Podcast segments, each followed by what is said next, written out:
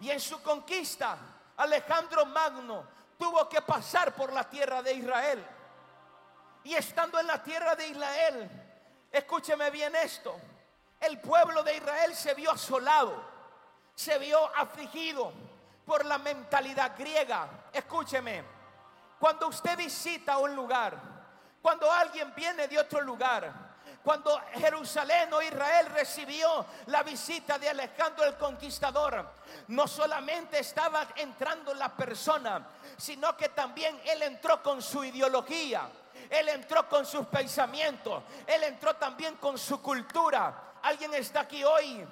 La mentalidad griega es algo que no ha desaparecido y es una de las luchas más permanentes dentro del pueblo de Dios.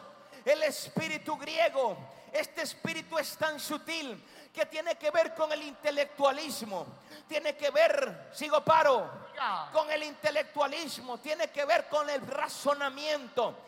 Este espíritu es el que te hace dudar, aunque tú digas que Dios existe, pero adentro de ti solo lo dice porque otro lo está diciendo, porque cuando revisas tu vida no has tenido una experiencia de primera mano con él.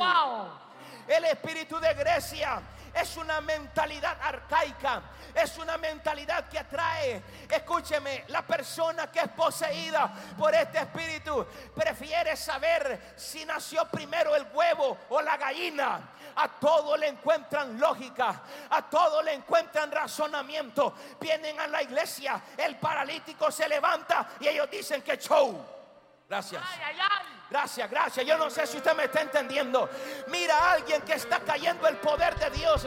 Y este espíritu te dice en tu mentalidad que es emotividad, que es fanatismo. Alguien está aquí hoy o se fue. Sacude a la persona que está a tu lado y dile, el espíritu griego. El espíritu griego no ha desaparecido. No ha desaparecido. Dile, pero para esto, pero para esto Dios está levantando un remanente de una iglesia. Quiero hablar sobre el ataque que el imperio griego o el espíritu de Grecia hacia el pueblo de Dios. Esto fue a través de algo y esto es no algo no muy común en los altares. En la raíz, diga conmigo la raíz. La raíz. Diga esencia. Esencia. Versus, versus fantasía. Versus fantasía. Diga esencia.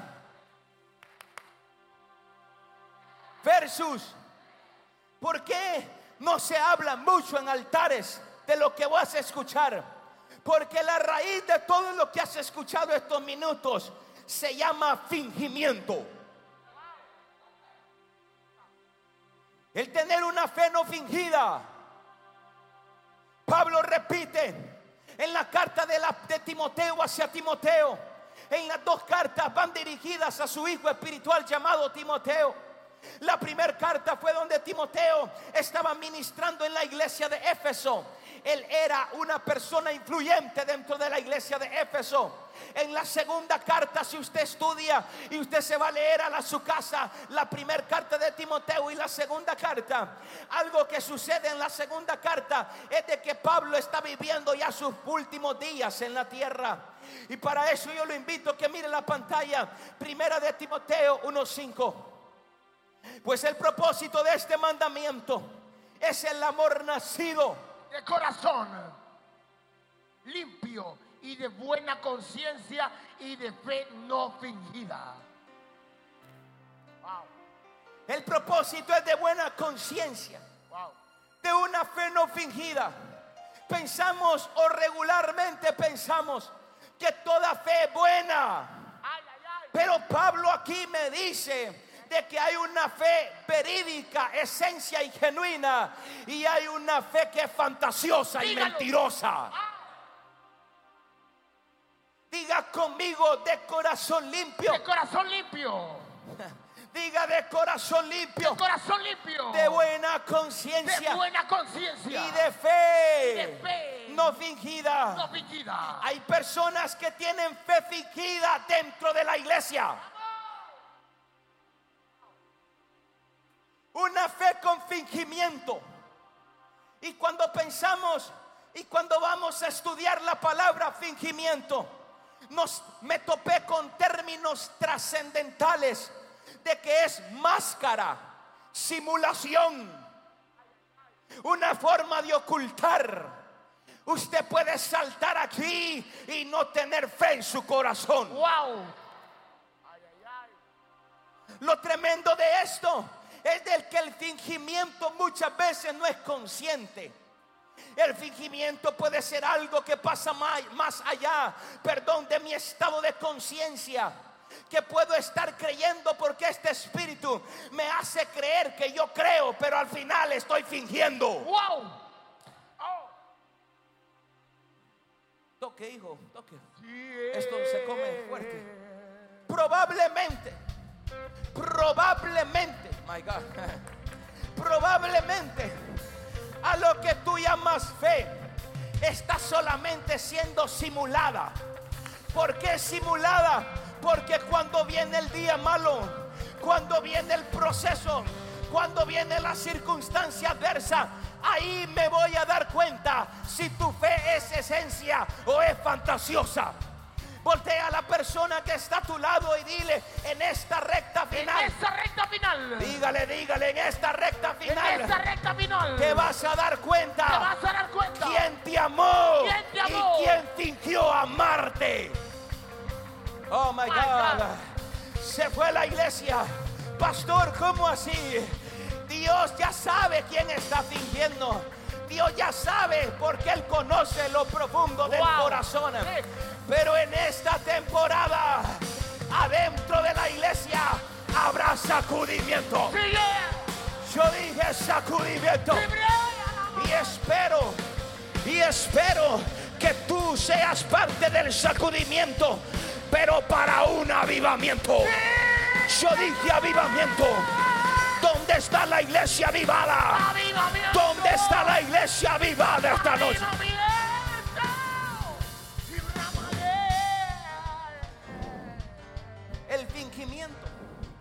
Viene a ser falsedad, encubrir. Y ese fingimiento que Pablo habla es tremendo, porque dice de una fe fingida, de una fe fantasiosa, de una fe hablada pero no vivida.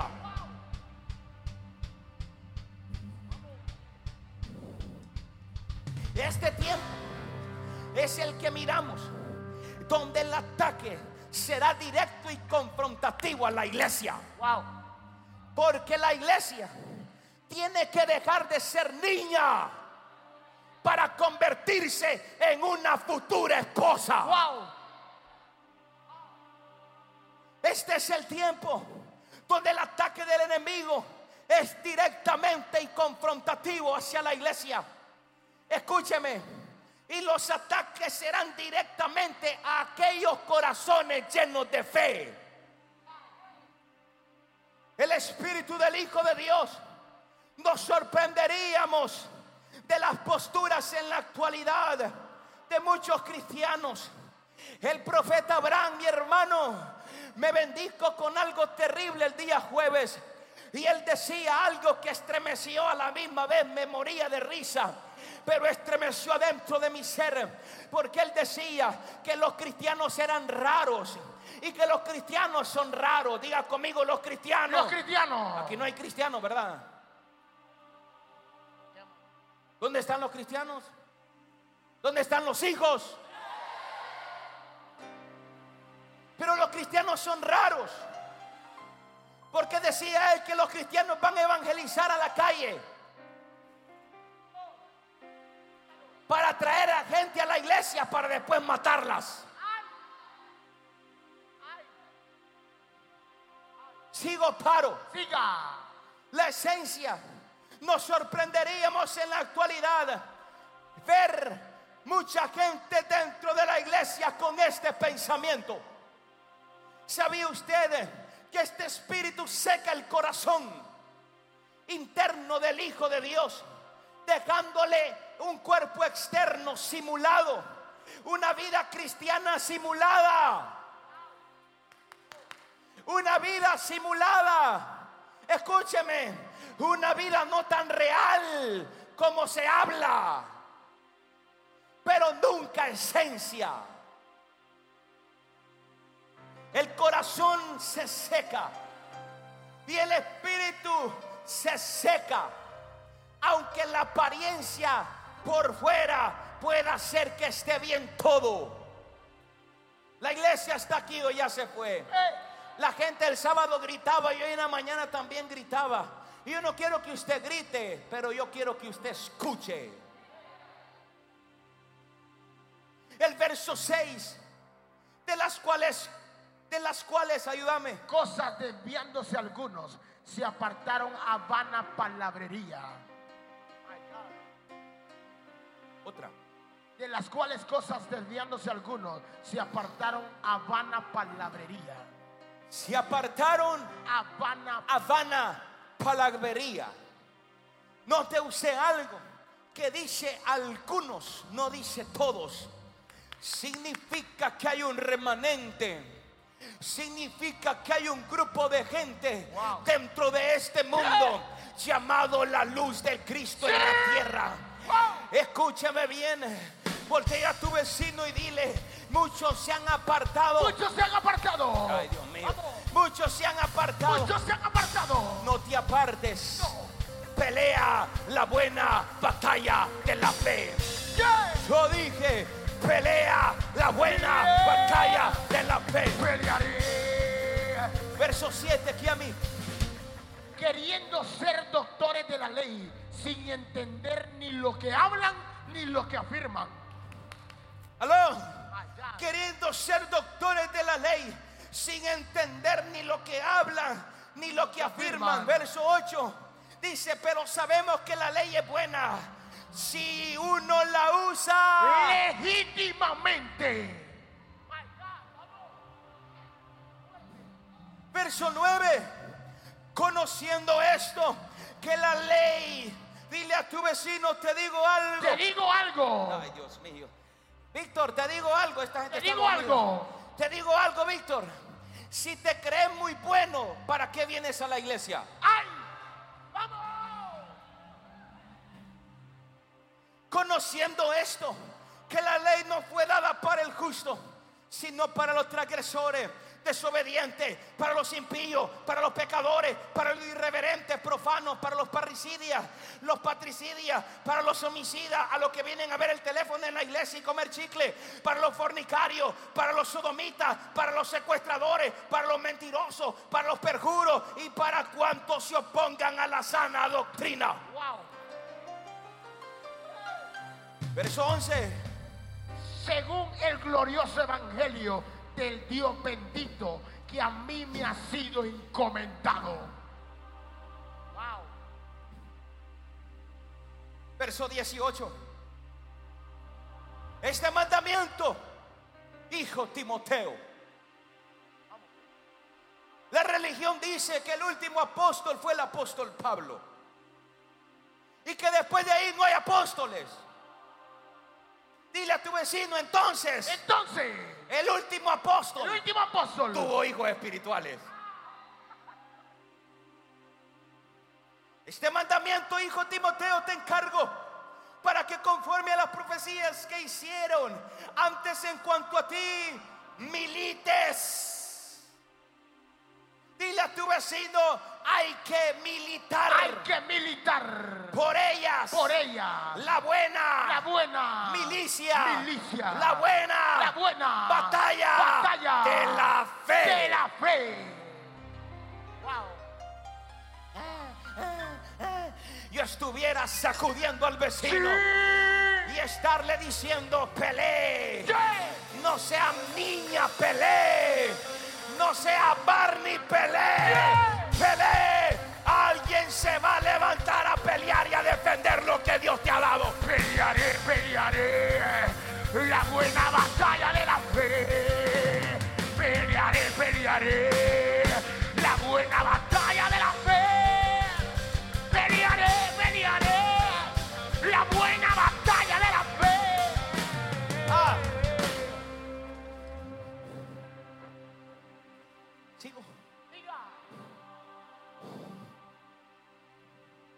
Manteniendo la fe, buena fe y buena conciencia. 18 y 19. Manteniendo la fe, y buena conciencia, desechando La la, cual naufragaron. En cuanto a la fe, algunos. Dile a tu vecino, una cosa Una cosa es haber llegado al puerto, es haber llegado al puerto, identificar tu barco, identificar tu barco, subirte al barco, subirte al barco, zarpar del puerto zarpar del puerto. y a medio mar naufragar y dudar de lo que creíste y de lo que tú dijiste de por qué te tenías que subir al barco.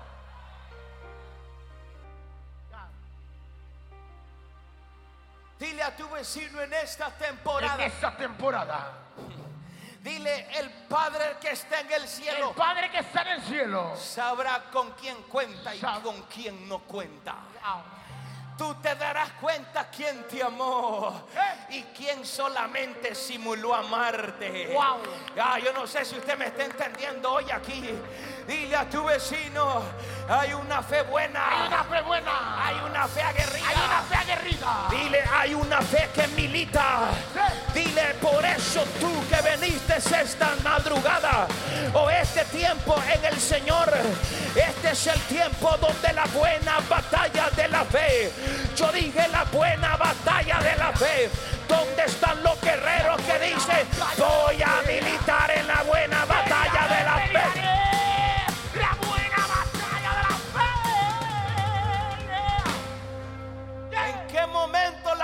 se pierde? ¿En qué momento los hijos de Dios podemos perdernos? ¿Y cuándo es que nosotros podemos naufragar en nuestra fe? En cuanto a la fe, naufragaron algunos. Sigo o paro. Sigo o paro. Verso 20. De los cuales son Himeneo y Alejandro, a quienes entregué a Satanás. ¿Cómo es posible que un hombre que va al baño como vos y como yo tenga el poder de entregar a alguien a Satanás? Sigo o paro. Siga, Sigo o paro. siga. Pablo diciendo a quienes entregué a Satanás para que aprendan. A no blasfemar. Esta recta final estará plagada de sorpresas. Aquellos que profanaban tener una fe, si fingieron, si simularon, cuando venga la persecución dirán, como le preguntaron a Pedro, ¿y tú eres uno de ellos? No, yo no soy ninguno de ellos. Es que tu hablado te delata. Yo no sé si usted me está entendiendo aquí hoy, pero hay una fe que no se está entendiendo en esencia y hay una fe que se está arraigando aún adentro de mis huesos. Voltea a tu vecino y dile en esta tem- En esta temporada, dile en esta en temporada, esta temporada, cierra tu boca. cierra tu boca. No blasfemes. Wow. Sigo paro. Sigo paro. Yo dije sigo paro. Sigo paro. En el momento, aleluya, que esto ocurre, la gente se pierde. ¿En qué momento naufragan? Y por eso me voy a segunda de Timoteo 1, 3 al 5. Doy gracias a Dios. Al cual sirvo desde mis mayores con limpia conciencia de que sin cesar me acuerdo de ti en mis oraciones noche y día, 4, deseando verte al acordarme de tus lágrimas para llenarme de gozo, 5, trayendo a la memoria la fe no fingida que hay en ti, la cual habitó primero en tu abuela Loida y en tu madre Eunice, y estoy seguro que en ti también. Wow. trayendo a memoria la fe no fingida que hay en ti. Se lo remarca la primera vez, Capi. Y termina diciendo, y estoy seguro que en ti también. Aquí le está diciendo interesantes cosas Pablo a su hijo Timoteo. Lo que le está diciendo ahí, Timoteo, estoy preocupado por ti. Le dice, estoy trayendo a memoria la fe no fingida que hay en ti. Y le dice después, le dice, y estoy seguro que en ti también se lo remarca la segunda vez, porque el apóstol Pablo percibió que algo estaba sucediendo con su hijo Timoteo. Poco o mucho se ha dicho, se ha hablado de Timoteo. Supuestamente Timoteo tenía que ser el sucesor de Pablo. Era el hombre que tenía que seguir la línea de su padre espiritual. Él tendría que haber sido, diga conmigo, recibir la doble. Recibir la doble. Dile todo mundo. Todo mundo. Todo mundo. Se llena la boca. Se llena la boca. Diciendo yo quiero la doble de ese hombre.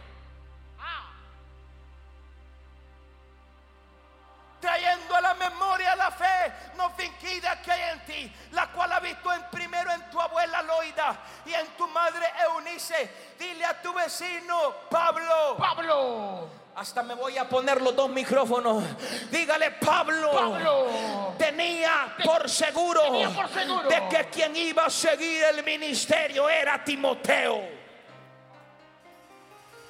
Todo el mundo habla de Elías y de Eliseo. Y se la voy a soltar esta noche. Todo el mundo habla de Elías y de Eliseo. Y todo el mundo, y usted puede decir, todo el mundo, si usted lee la historia, perdón, se da cuenta de que Elías hizo ocho milagros y que Eliseo hizo 16 milagros. Diga conmigo Eliseo. Eliseo. Grite porque es con usted, diga Eliseo. Eliseo. Se tomó, Se tomó. y agarró la doble. Agarró la doble. Diga la doble porción. La doble porción. Dile, pero había algo, había algo. que había sucedido. Escúcheme, todo el mundo dice y los predicadores dicen de que Elías tuvo un ministerio exitoso porque la herencia, el éxito de todo hombre de Dios no radica en la multitud que tal vez puede tener, sino que en la herencia que está dejando y en el legado que está preparando Wow. con sus hijos espirituales. Pero todo el mundo habla de Elías, que tuvo éxito. Y todo el mundo también habla de que Eliseo fracasó. Diga conmigo aparentemente. Aparentemente. Fracasó, Fracasó. porque se llevó la unción a la tumba y dice que un muerto cayó donde los huesos de Eliseo estaban y dice que aquel muerto comenzó a tener vida, resucitó. Wow. ¿Por qué, pastor? Porque cuando un hombre carga una herencia, my God, no puede estar físicamente, pero sus hijos comienzan a hacer aquello que está teniendo en su esencia genética.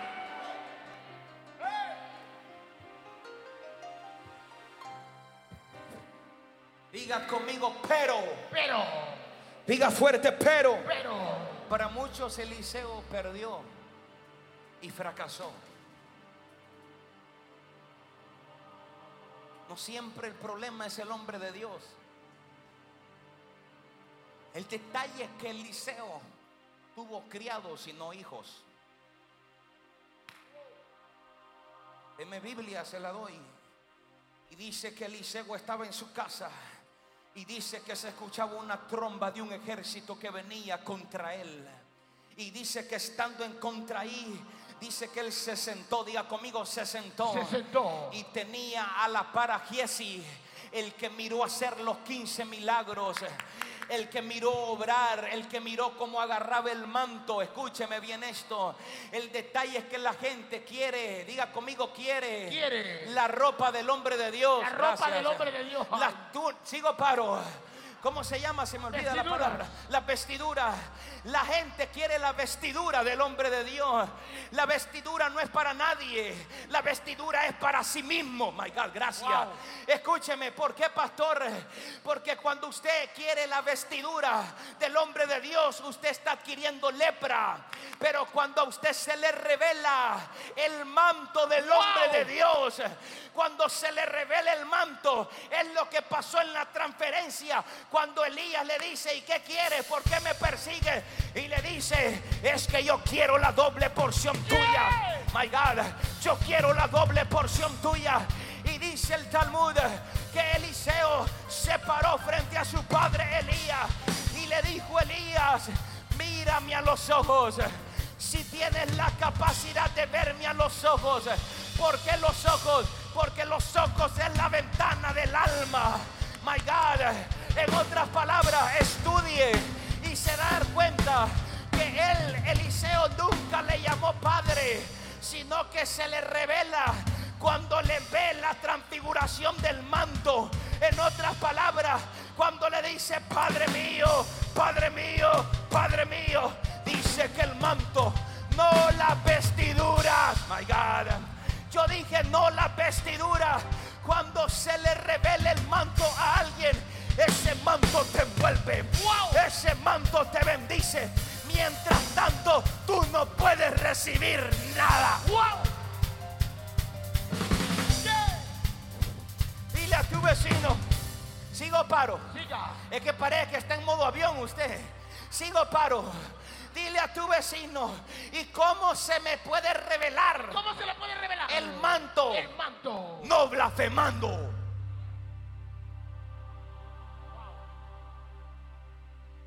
Eliseo, si tienes el valor de verme a los ojos, significa que nunca hablaste mal de mí.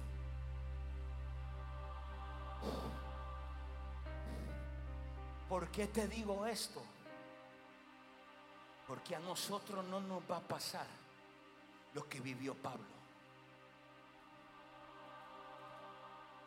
Cuando Pablo muere, la iglesia de Netzarita cae en un periodo de oscuridad terrible. 30 años. Pablo muere. Y 30 años no se sabe qué pasó con la iglesia que él levanta. Pregunta. Y la que yo me hice, ¿dónde estaba Timoteo cuando su papá murió? ¿Qué hizo después de la muerte de Pablo, su hijo Timoteo? ¿Dónde quedaron los hombres al cual Pablo se invirtió en ellos? ¿Dónde estaban? ¿Dónde se metieron? Pablo le dice, trayendo a memoria la fe no fingida que hay en ti, que habitó en tu madre y que habitó también en tu madre. Diga conmigo en la madre. En la madre. Diga fuerte en la madre, En la madre. y en la abuela. En la abuela. Diga conmigo, Pablo tenía una preocupación. Pablo tenía una preocupación. Verso 6, por favor. Por lo cual te aconsejo que avives el fuego del don de Dios que está en ti por la imposición de mis manos.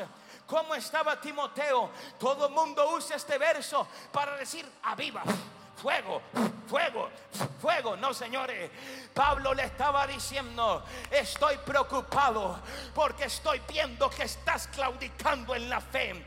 Estoy viendo porque no encontré una simulación en tu abuela.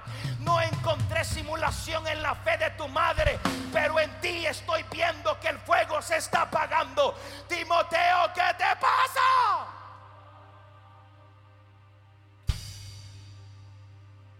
Timoteo estaba desanimado, desavivado, apagado y opaco. En la primera carta hay un pasaje que dice, que le dice Pablo a su hijo, dice, no descuides el don. Y le dice, aviva el don del fuego. De la primera carta a la segunda carta, Timoteo tuvo un descuido.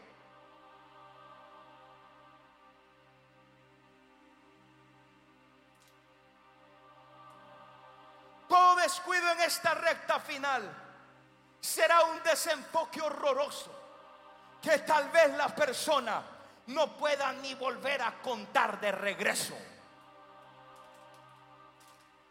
La fe fingida es una fe conveniente, es una fe circunstancial, también es una fe cómoda, una fe que tengo o la mantengo o la tengo según me convenga a mí primero.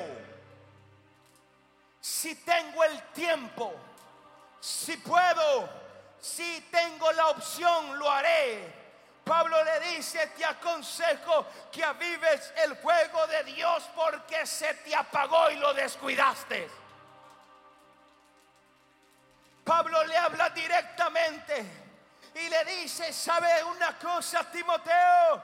En tu familia no hubo una fe fingida.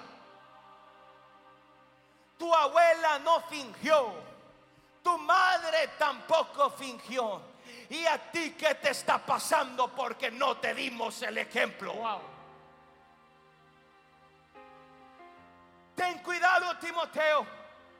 Y esto llenó mucho de coraje, no de arrechura, sino de ganas de seguir adelante. Ganas de seguir predicando con fuego. Ganas de seguir enseñando la verdad ganas de tener acceso al cielo para bajar la revelación. Y esto lo iba a compartir el jueves allá en la casa del profeta Horacio en San Pedro Sula. Pero yo dije, no, esta comida es para hijos.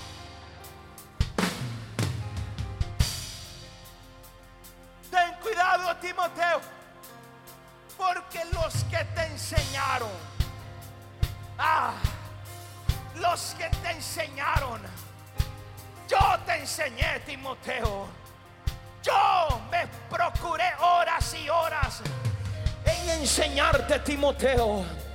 Yo me desvelaba contigo buscando la revelación para dártela. Y le dice Timoteo, oh my God, ¿por qué estás teniendo un descuido en tu fe? Porque los que te enseñaron, yo te enseñé no con una fe fingida, yo te enseñé con algo que se llama pelea. Pelea la buena batalla de la fe. Siento a Dios esta noche.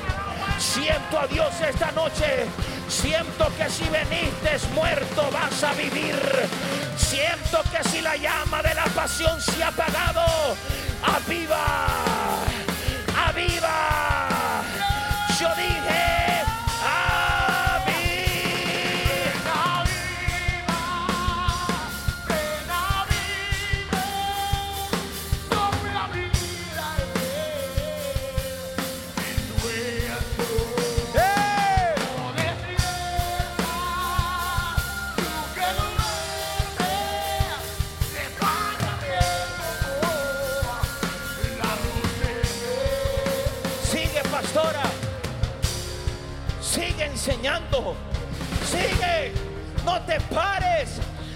De alguna persona escuchará el fuego. Más de alguna persona le entrará la revelación. Y el Espíritu Santo me dijo, mientras tengas aire en tus pulmones, sigue, Claudio, oh my God, sigue transmitiendo mi palabra con fuego. En otras palabras, en otras palabras, si el espíritu religioso ha querido callarme, le van a salir pelos. Yo dije, le van a salir pelos, porque voy a levantar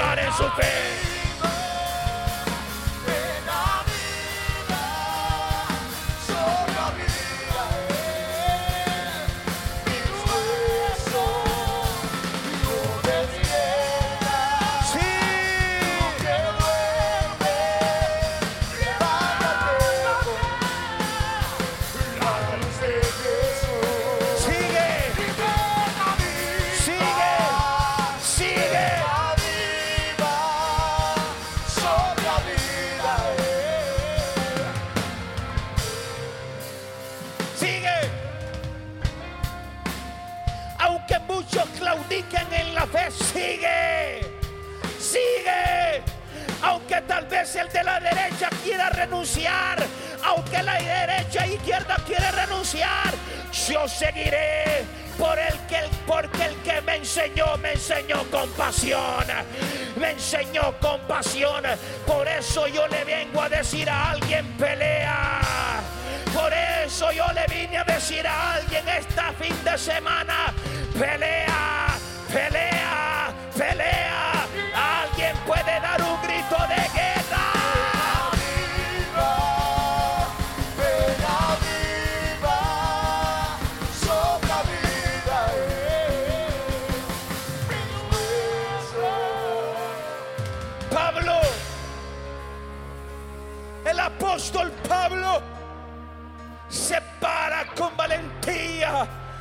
Decirle a su hijo Timoteo, ten cuidado porque yo no te lo enseñé así.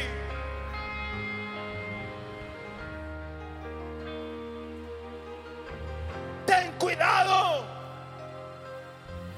porque no me vistes claudicar en mi fe mientras te estuve enseñando.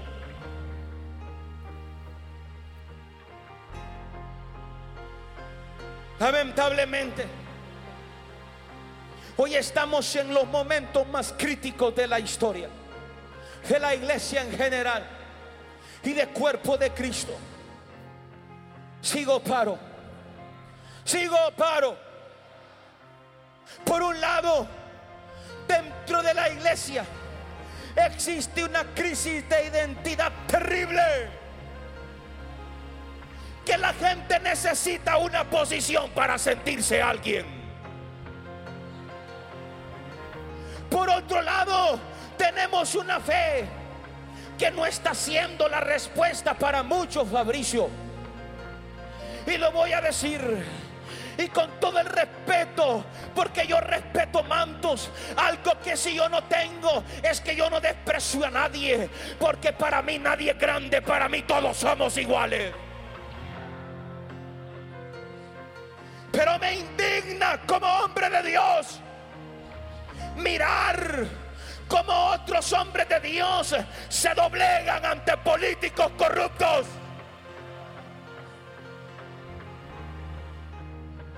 y se reúnen y comen con ellos. Y yo no estoy diciendo que es malo, pero ellos lo miran y ellos están viendo a ellos como la respuesta. Están equivocados. La iglesia es la respuesta para ellos.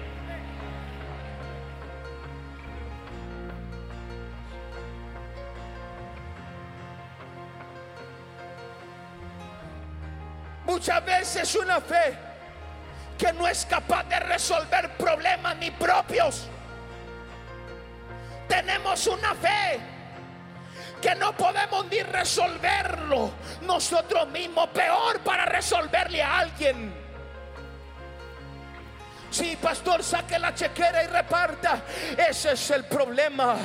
Yo no soy político.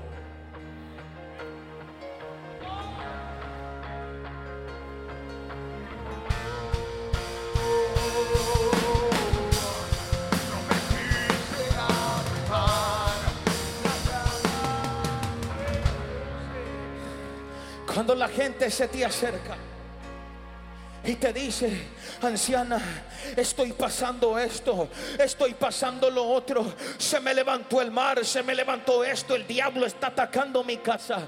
Y usted le dice con seguridad, no se preocupe, todo va a estar bien, el Eterno peleará por usted, algo el Señor hará.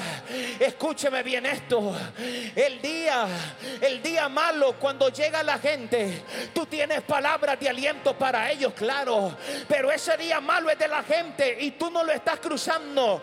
My God. Y por eso tú le dices, todo va a estar bien, todo va a estar bien. Y cuando viene el día malo a ti, viene el proceso, viene algo para sacudirte. Hay gente aquí que como aconsejó a otros diciendo que siguieran adelante, ellos ese día no quieren ni predicar. A eso se le llama usar la ley ilegítimamente.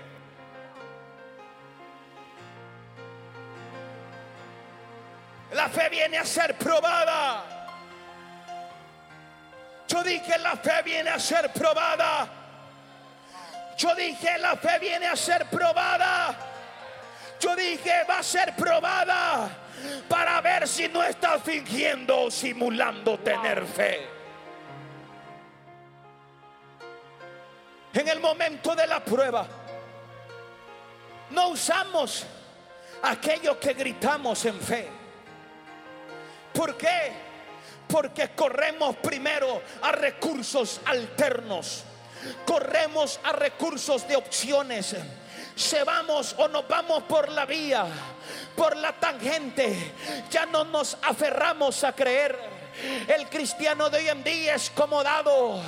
Los hijos de Dios light, los que vienen a chuparse los mocos a la iglesia. Ah, yo no sé si usted me está entendiendo hoy aquí. No, no, ellos no se aferran a creer. Lo primero que hacen es salir huyendo como cobardes. Cuando viene la crisis, lo primero que dice la gente, me voy para otro lugar, me voy para otro lugar. Pastores, que así se resuelve mentira, te voy a dar Biblia. Entonces, ¿por qué el Eterno se le paró a Isaac cuando iba saliendo, my God, de Gerar y le dijo, Isaac, ¿para dónde vas?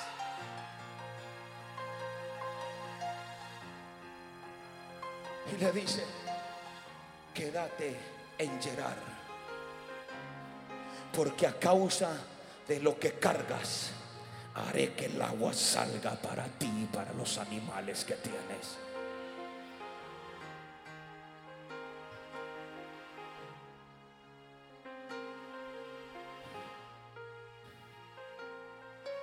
Nos aferramos a creer.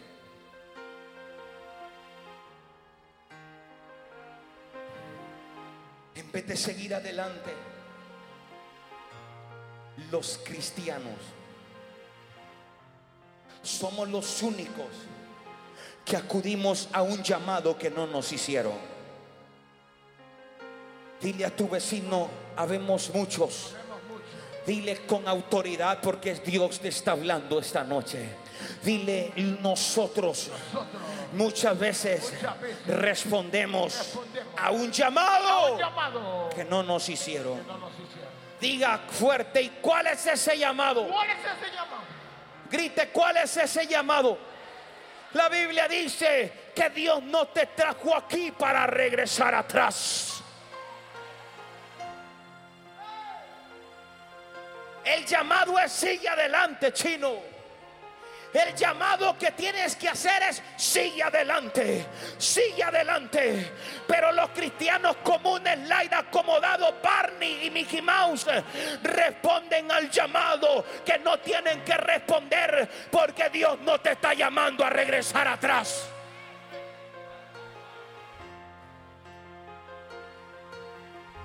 La crisis viene. Corren de un lado a otro. Se dice que después del 28 va a haber crisis. Pues usted lo que tiene que hacer es comprar más arroz y más frijoles y más guineo y hacer espacio porque más de alguien también te va a llenar la cena.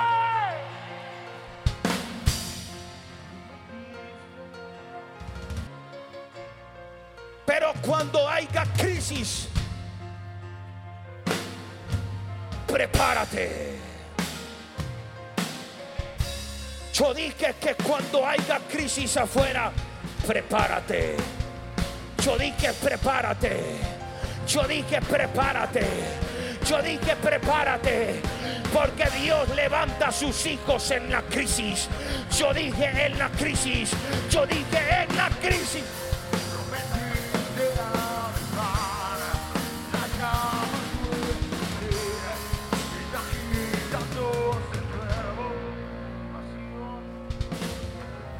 Así Viene la crisis. Salimos corriendo de un lado a otro.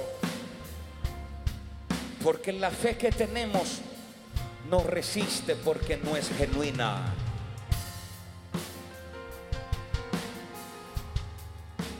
No pasamos la prueba porque no hay convicción. Y no nos situamos en el fundamento que es Cristo Jesús. Es doloroso decir lo que tengo que decir a partir de estos minutos. Como iglesia hay una fe fingida, no en todos. Una fe convencional. Una fe circunstancial, cómoda. Es triste que a Dios le demos las obras y no lo primero.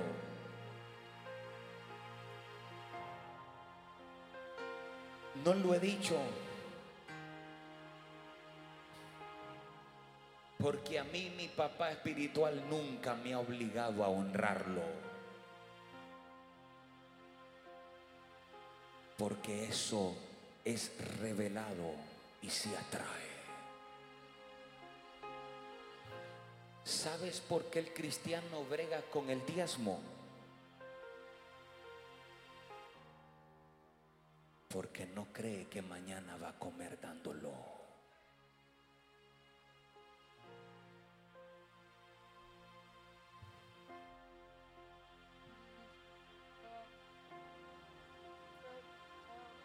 Es triste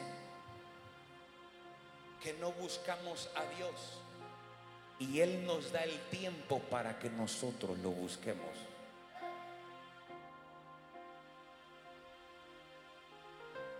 Es triste que estemos aquí porque tuve tiempo para venir.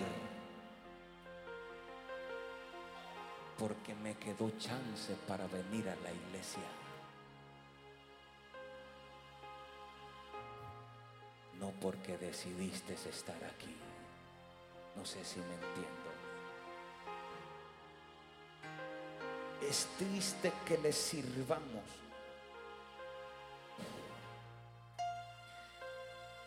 Y le temamos mientras no haya algo que se oponga a ello. Pero cuando viene algo en contra de ti, lo primero que el cristiano hace, dámelo.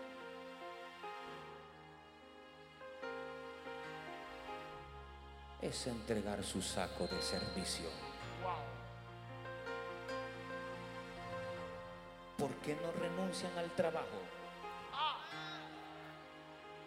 Si no es que renuncian a su traje de servicio.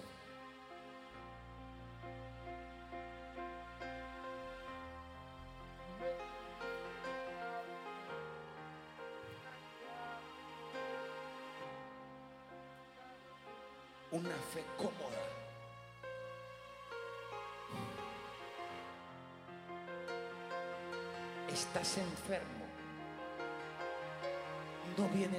iglesia, pero mañana estás marcando tarjeta.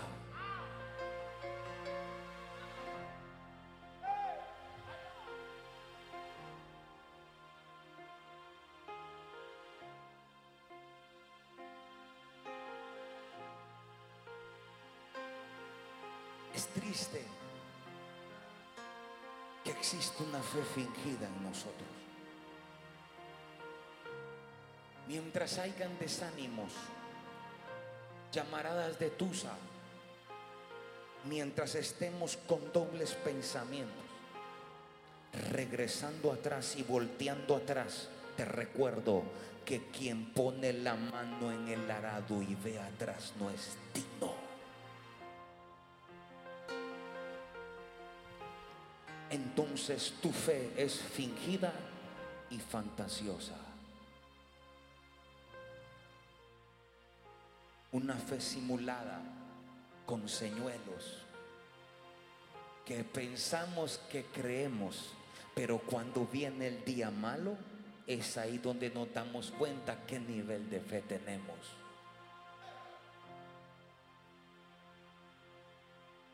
Cuando yo comencé a crecer en mi vida espiritual, fue cuando Dios me cortó todo tipo de ayuda humana. Y yo ya no miraba ni a la derecha ni a la izquierda. Yo solo tenía el piso y tenía la montaña.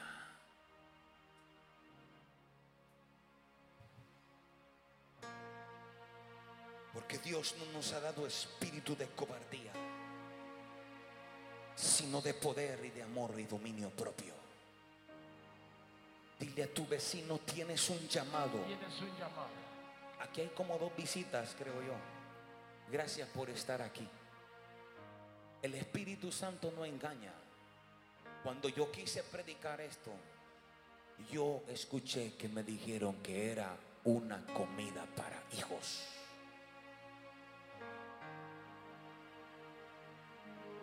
Dile a tu vecino, verso 7, dile, porque no nos ha dado Dios espíritu de cobardía. Dígale fuerte como una iglesia militante. Dile, tienes un llamado. Tienes un llamado. Dile, tienes un llamado. Dile, y tu llamado no es ser cobarde. No es ser cobarde. Pelea.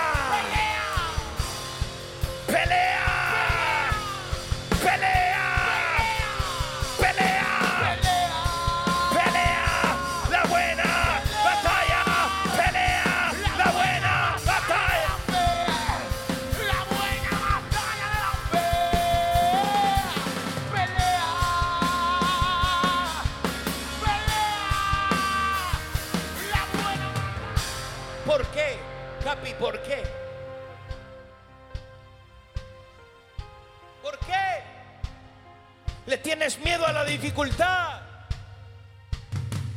¿Por qué te acobardas? Porque permites que el incircunciso Goliat te calle el pico, te ponga un bozal en la boca y que ya no tenga ganas de profetizar, ¡Dígalo! que ya no tenga ganas de predicar. Por eso, iglesia, iglesia de Jesucristo, iglesia mancheira, pelea,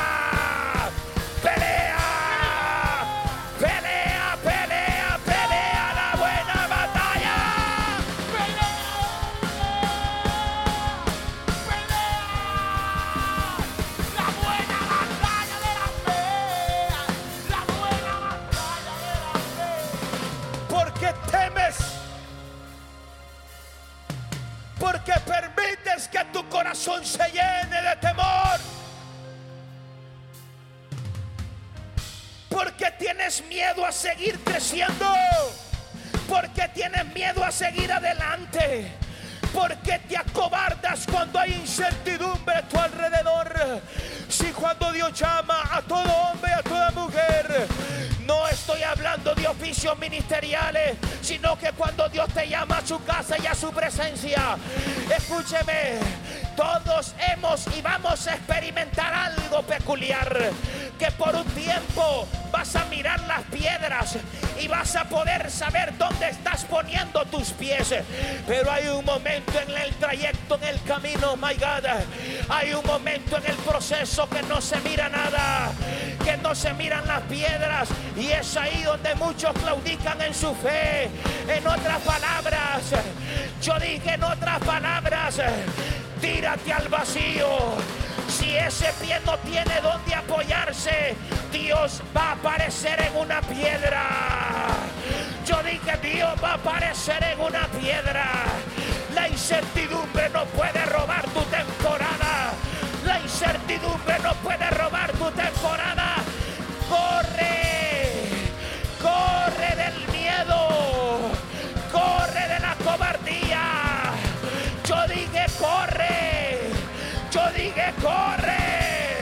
yo dije, corre. Da pasos en falso. La gente dice, no, es que son pasos en falso. Mentira, mentira, mentira. En el ámbito sobrenatural siempre habrá incertidumbre, siempre habrá incertidumbre.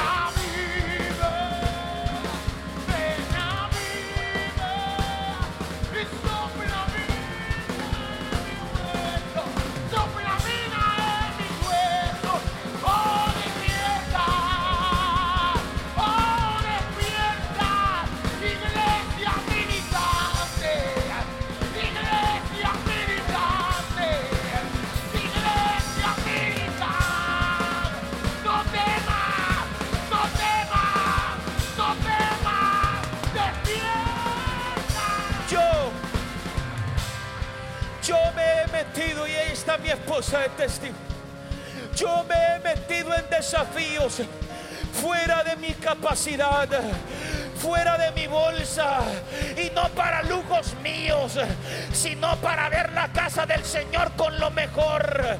Ese equipo de sonido está mi esposa de testigo. Yo solo tenía una palabra. Yo solo tenía una palabra. Llamé a mi papá y le dije, Dari, Dios me dijo que estoy en una temporada nueva. Y me dijo, si eres la iglesia de la ciudad, necesitas un equipo de sonido de ciudad. ¿Cómo así, pastor? Y no te lo digo por enaltecer mi nombre. Simplemente yo conozco el Dios que yo predico. Y si yo lo conozco, lo puedo revelar, lo puedo mostrar. Y todo desafío es dentro de la voluntad de Dios. Dios irá poniendo las piedras. Yo dije, Dios irá poniendo las piedras. No temas a los desafíos. No le tengas miedo a la dificultad. Yo dije, no le tengan miedo a la dificultad.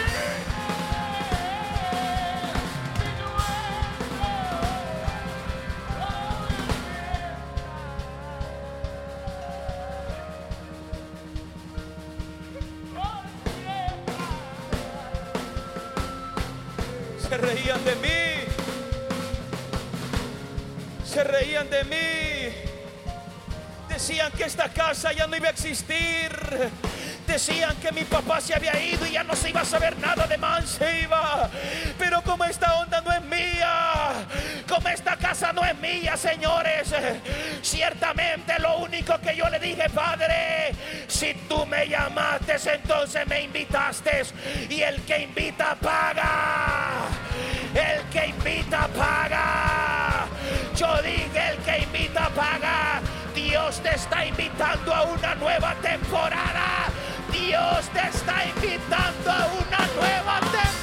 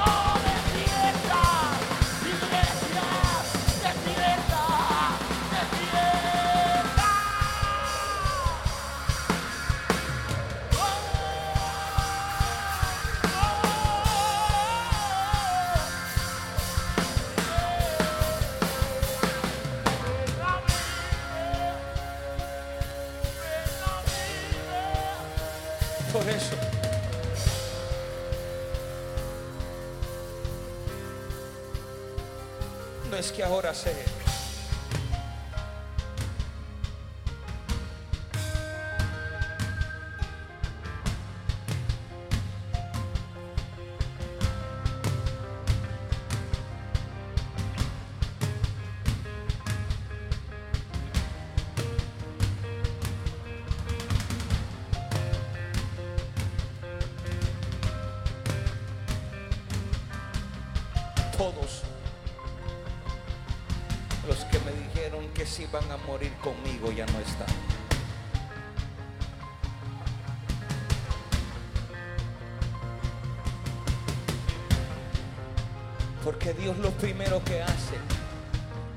es matarte toda posibilidad humana. David dijo, ¿de dónde vendrá mi socorro? Mi socorro viene de los cielos. Habían madrugadas enteras que yo no tenía la palabra lista. Habían madrugadas enteras que era un delirio armar un mensaje. Y tal vez la gente se reía de mí. Pero yo le decía, Señor, si me llamaste me vas a respaldar. Si me llamaste me vas a respaldar. Porque te estoy diciendo algo íntimo de mí. Porque esta es la noche para hijos. Yo dije esta noche es para hijos. No te acobardes ante los desafíos de la vida. No te acobardes delante de nadie. Porque el que te llama te respalda. Yo dije el que te llama te respalda. Habrá alguien que puede gritar.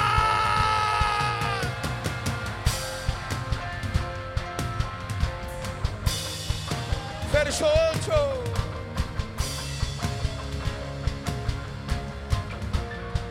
Por lo tanto, no te avergüences, Timoteo, de dar testimonio de nuestro Señor, ni preso suyo, sino participa de las aflicciones por el, por el Evangelio, según el poder de Dios, sencillo pero poderoso.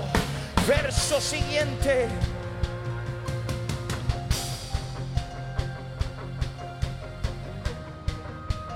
No me avergüenzo. Y lo digo desde lo más profundo de mi ser. No me avergüenzo del proceso que mis papás espirituales están cruzando. No me avergüenzo porque yo le hice un pacto a él y a Dios. Y yo le dije, hasta que la muerte nos separe. Porque este reino se rige bajo lealtad y bajo obediencia, señores. Yo no soy prostituta para andar de mano en mano, de cobertura en cobertura. Tengo un tata y con él me voy a morir. Yo dije con él me voy a morir. Porque él me enseñó, my God. Él me enseñó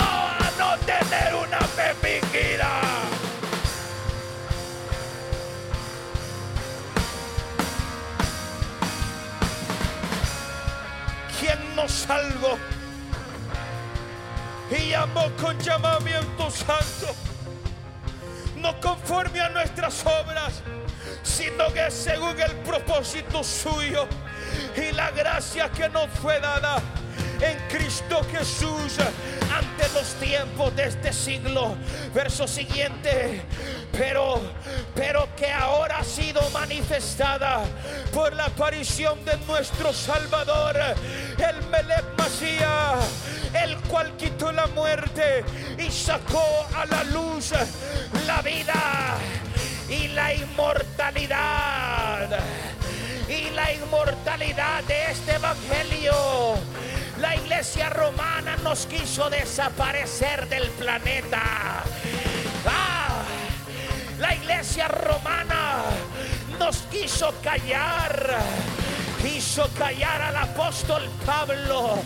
La católica mató literalmente todo aquello que Dios estaba levantando en el Espíritu Santo. Pero como el Evangelio es inmortal, yo dije el Evangelio es inmortal. Jesús lo trajo del cielo, lo impregnó en los doce apóstoles. Los doce apóstoles ahora somos millones,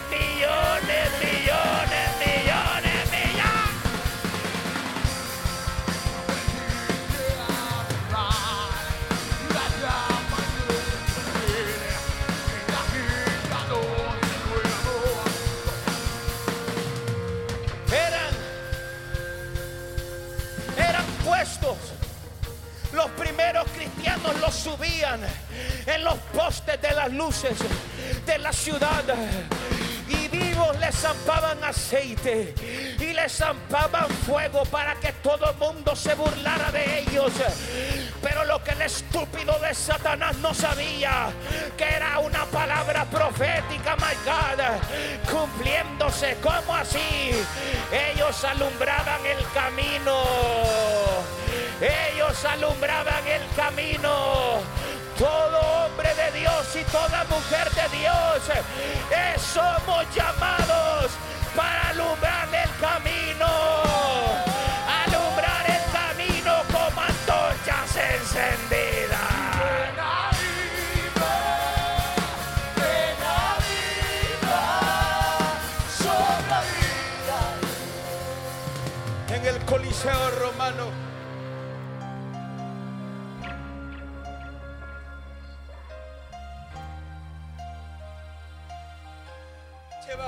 familias 24 y 48 horas antes de ser ejecutados por los leones. Solo una reja los separaba. Porque los animales tenían que acostumbrarse al olor de ellos. Y ellos están llenos de temor que al día siguiente iban a ser devorados por los animales. ¿Usted cree? ¿Usted cree que ellos tuvieron una fe fingida, anciano?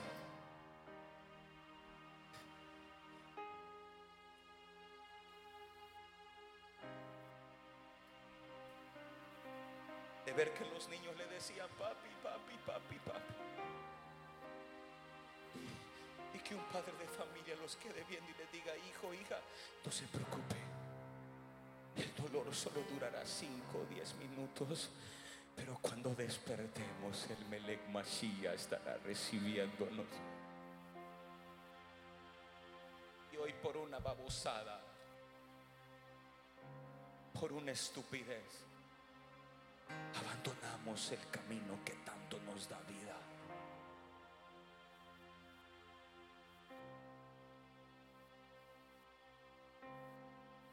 Pero ahora ha sido manifestado por la aparición de nuestro Salvador Jesucristo, el cual quitó la muerte y sacó a la luz la vida y la inmortalidad del Evangelio.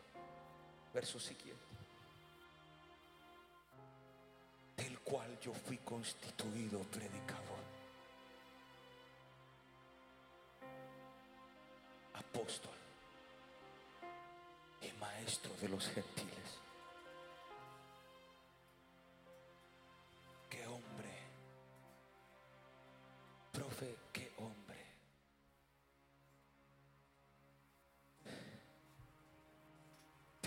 Yo fui constituido predicador.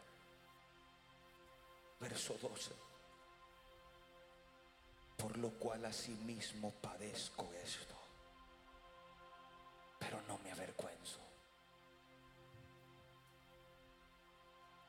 Porque yo sé a quién he creído. Iglesia man,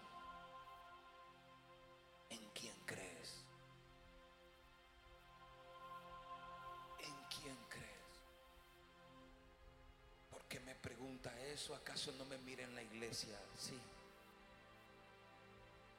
La fe se nota en el día malo.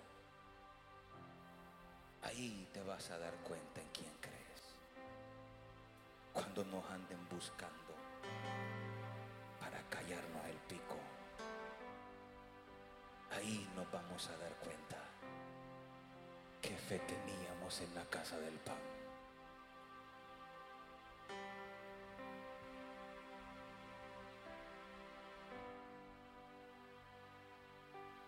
Verso 12. Pero no me avergüenzo porque yo sé a quién he creído.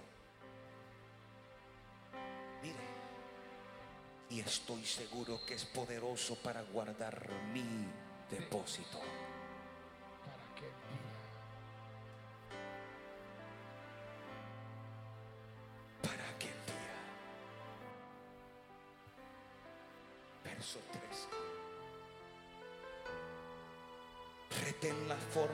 Sanas palabras que de mí oíste. En la fe y amor que es en Cristo Jesús. 14. Guarda el buen depósito por el Espíritu Santo que mora en nosotros. Siguiente verso. Ya sabes esto, Timoteo, que me abandonaron todos. ¿Qué pasó con Jesús? Todos lo abandonaron. ¿Qué pasó con Pablo? Todos lo abandonaron. ¿Qué podría suceder contigo? ¿Qué podría suceder contigo? ¿Qué más da si alguien te abandona? Pero Pablo dice, yo sé en quién he creído. Yo amo a la gente, amo al pueblo. Porque yo no puedo decir que sirvo a Dios si no amo a su pueblo. Pero tú no le alimentas la fe a nadie hasta cuando ese alguien comienza a creer con su corazón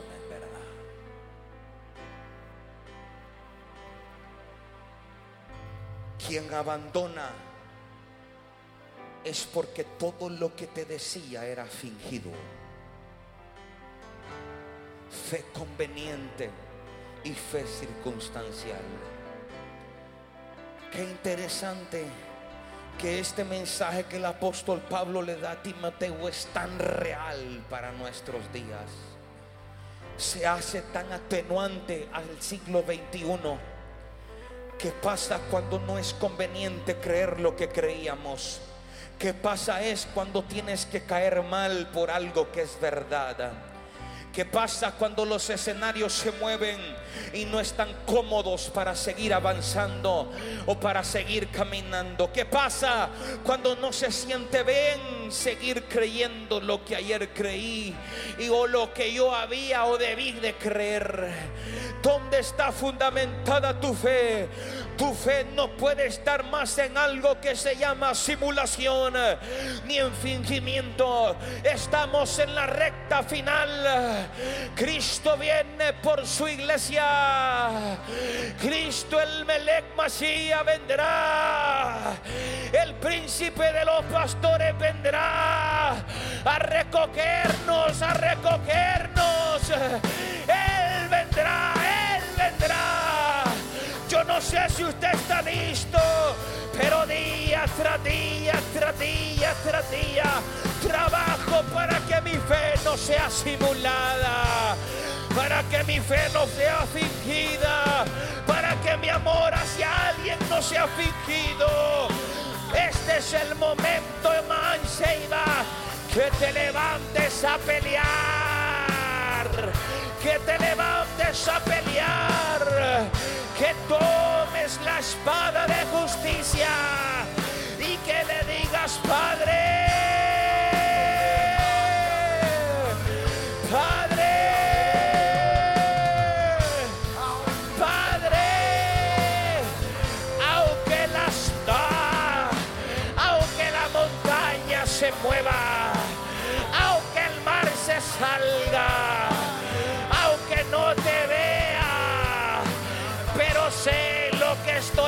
estoy creyendo, sé a quién le he creído, sé quién he puesto mi confianza. Habrá alguien que le va a decir,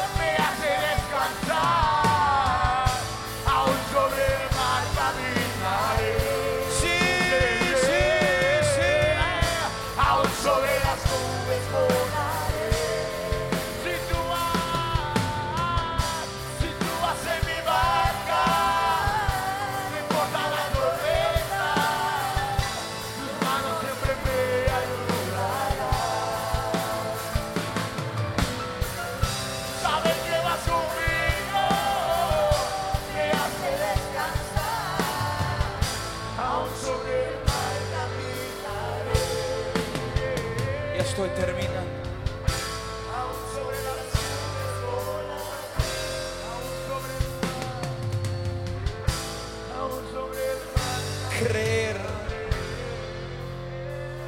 Creer. Creer que confiamos. ¿Sabes cuál es mi oración? Padre, desata milagros en el pueblo. Todo aquello que necesitan según tu voluntad. Pero yo le digo, pero no permitas que se pierdan en el camino.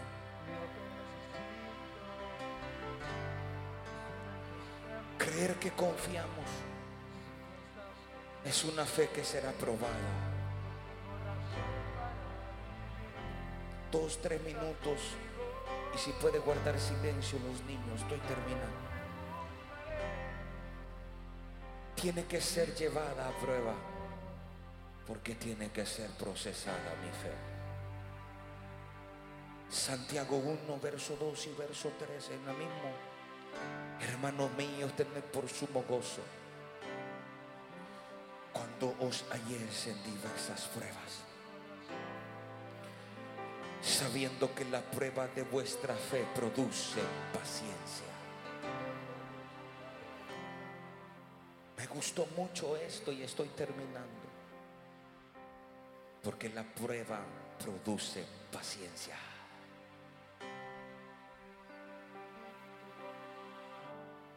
La persona que tiene fe y su fe es probada, no produce abandono. Cuando la verdadera fe es probada, esa fe produce paciencia.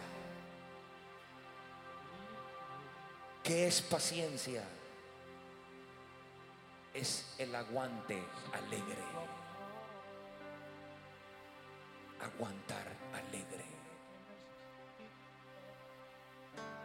soportando alegre. Estoy siendo probado, procesado, pero no me moveré. Cuando mi fe no es fingida, soy probado, pero no me muevo, permanezco. La gente que se mueve es una fe fingida. Cuando la prueba viene a mí y eso me movió, tenía fe, pero fingida. Sigo paro. Si usted agarra un aguacate, un aguacate y lo exprime, ¿qué sale? ¿Qué sale? ¿Ah? No, cuando el aguacate se exprime, ¿qué sale? Guacamole. Sigo paro, sigo paro, sigo paro. Cuando te aprieten, lo único que tiene que salir es paciencia.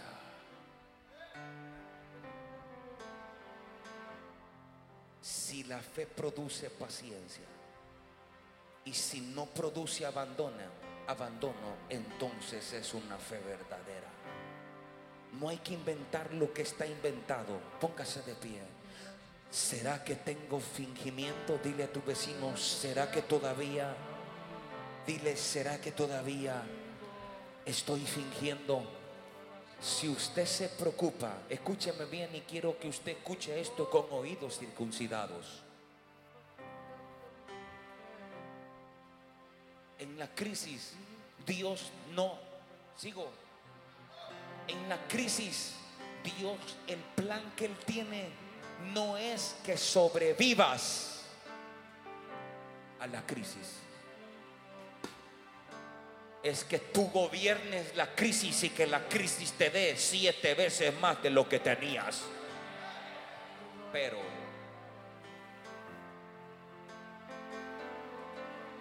apunte la fecha. ¿Qué fecha es hoy? ¿Ah? 14. Dile hoy 14 de noviembre del 2021, 5782. Dile toda persona que sembró, sembró, sembró, sembró y siguió sembrando y siguió sembrando. Cuando venga la crisis, cosecha, cosecha, cosecha. Cosecha, hecho está. Yo dije cosecha, cosecha. Te quiero salvar la vida, hijo, porque esto es de dinero. A mí no me interesa esa onda. Dios me provee de una u otra manera. Escúcheme bien esto. Pero no vas a mirar la gloria si no siembras. Mientras puedas, sigue sembrando. Las tinieblas vendrán a la tierra. Pero todo. Alguien va a dar un grito de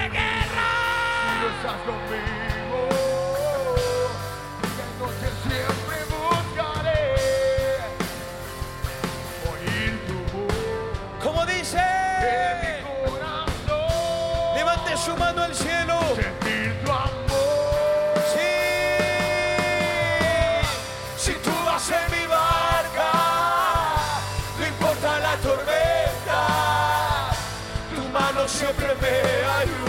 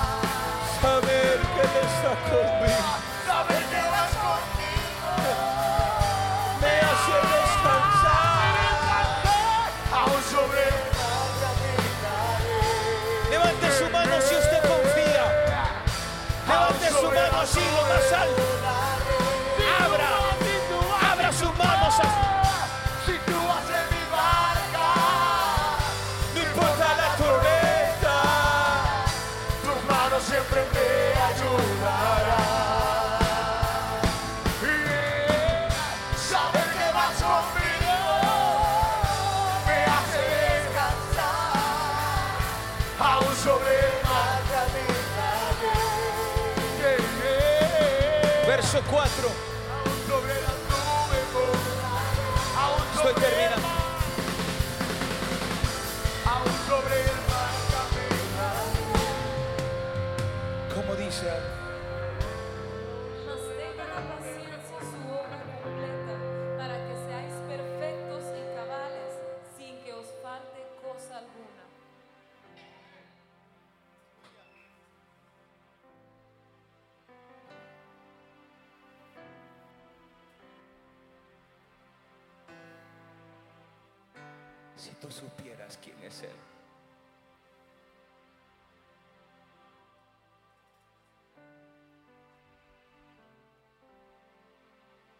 Si tú supieras cuán fiel es Él. No lo venderías por nada ni por nadie.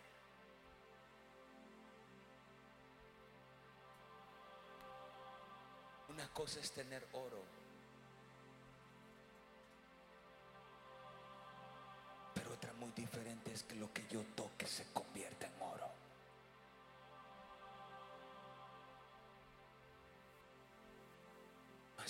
La paciencia su obra completa. Para que seáis perfectos, cabales, sin que os falte cosa. Cosa, póngase de pie. Solo la paciencia hará que su obra se vuelva completa en mí. perfecta y cabal.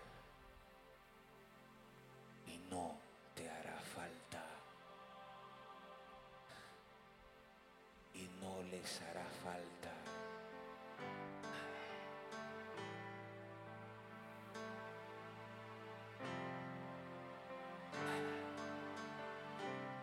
La verdadera fe es la que te produce y te produce que nada te hará falta.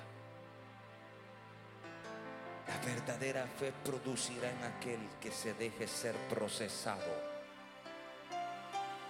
para ser probado y para ser exaltado. La paciencia crea una sinergia y eso crea que no te muevas por necesidades. Verso 5, y ya me estoy yendo. Si alguno de vosotros tiene falta de sabiduría, pídala a Dios, el cual da a todos abundantemente, sin reproche, y se les será. Dada. ¿De qué sabiduría me habla? Si estoy hablando de fe, diga conmigo, sí. Sí, Diga sí. sí. Porque la sabidu- sabiduría que vendrá se llama manifestación de paciencia. Yo dije manifestación de paciencia. Si a ti, profe, hijo, le está yendo bien, yo no me voy a desesperar. Si a él está yendo bien y a mí no me está yendo tan bien como a él, pido al Padre sabiduría revelada en paciencia. Si él está recibiendo es porque él supo esperar. Y si alguien va a recibir es porque está aprendiendo a esperar. Yo dije, vas a aprender a esperar. Dile a tu vecino, al chanchito, Chanchito. le va a llegar, va a llegar. su fiesta pagana. Fiesta pagana. Dile a los hijos, hijos. a los hijos, le vendrá su temporada, le vendrá su temporada.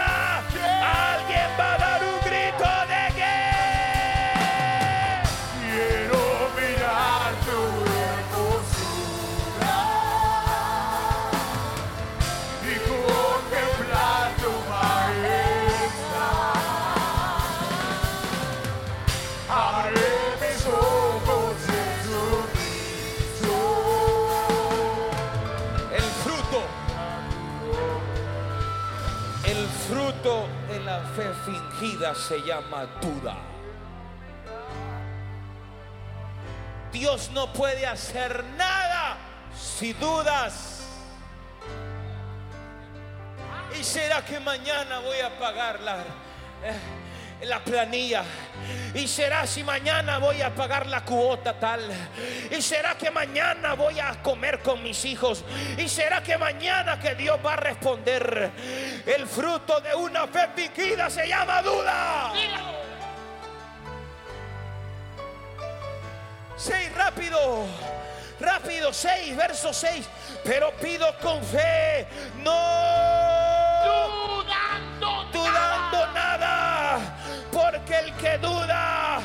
semejante a la ola del mar que es arrastrada por el viento y echada de una parte a otra, como el tamo que arrebianta el viento.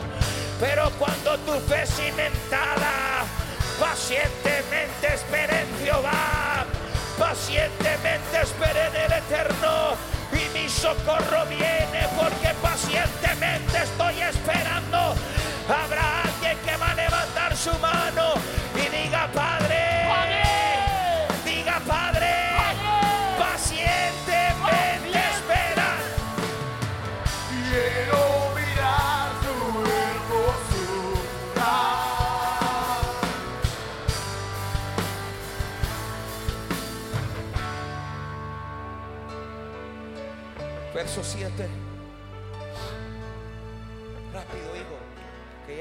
presión por la hora en ojos y en relojes. No piense pues quien tal haga que reciba cosa alguna del Señor. Quien duda, se trancó. la- No piense pues quien tal haga. Mire, que recibirá cosa alguna. del Señor. No espere algo si dudas. Ni te enojes con el Eterno por no responderte. Porque la duda bloquea cualquier cosa y no puedes recibir ningún regalo de Dios. Porque la duda te hace semejante a la ola del mar que va de un lado a otro sin rumbo y sin dirección. Primer, segunda de Timoteo 4:7. Voltea a tu vecino y dile, tienes un llamado. Tienes un llamado. Dígale, tienes un llamado. Tienes un llamado. Meta violencia. Voltea a tu vecino por el amor de Dios. Dile, tienes un llamado. Tienes un llamado. Dile, tienes un llamado. Tienes un llamado. Pelea. Pelea. Pelea.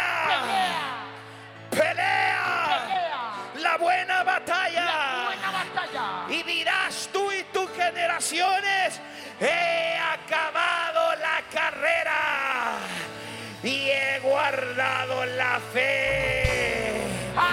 Con buena conciencia, con corazón sano. Dile, a- sacude a tu vecino y dile, pelea,